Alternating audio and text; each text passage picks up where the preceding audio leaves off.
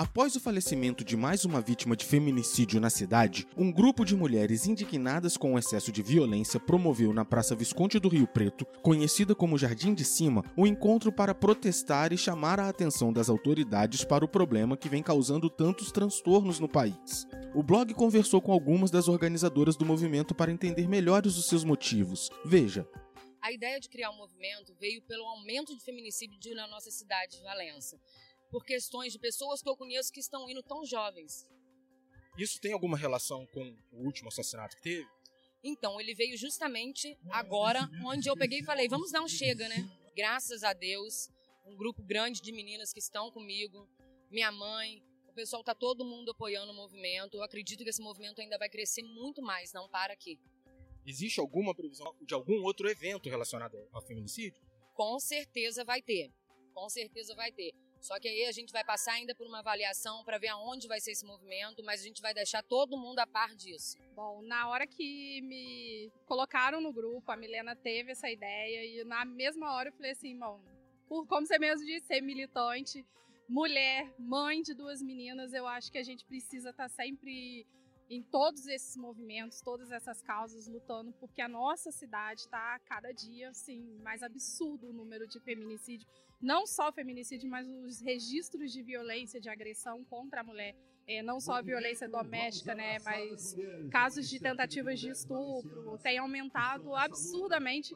E a ideia de aderir a isso foi justamente para a gente falar e dar um basta nisso, mostrar que nós estamos cansadas de serem violentadas, assassinadas, né, estupradas. Então a gente, eu aderi por isso, para ajudar a Milena nessa causa e as outras meninas nessa causa.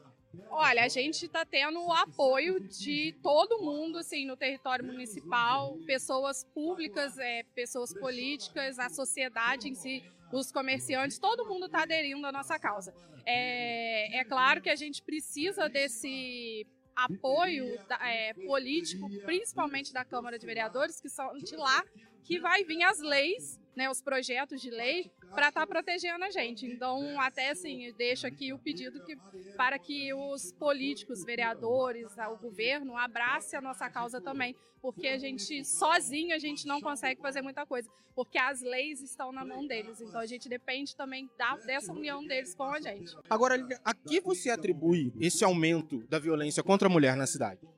Infelizmente, a nossa sociedade é uma sociedade que vem da era do coronelismo, né, das fazendas, dos grandes coronéis, escravos, onde as mulheres eram escravas, a gente ainda tem isso muito penetrado no nosso seio, na nossa família.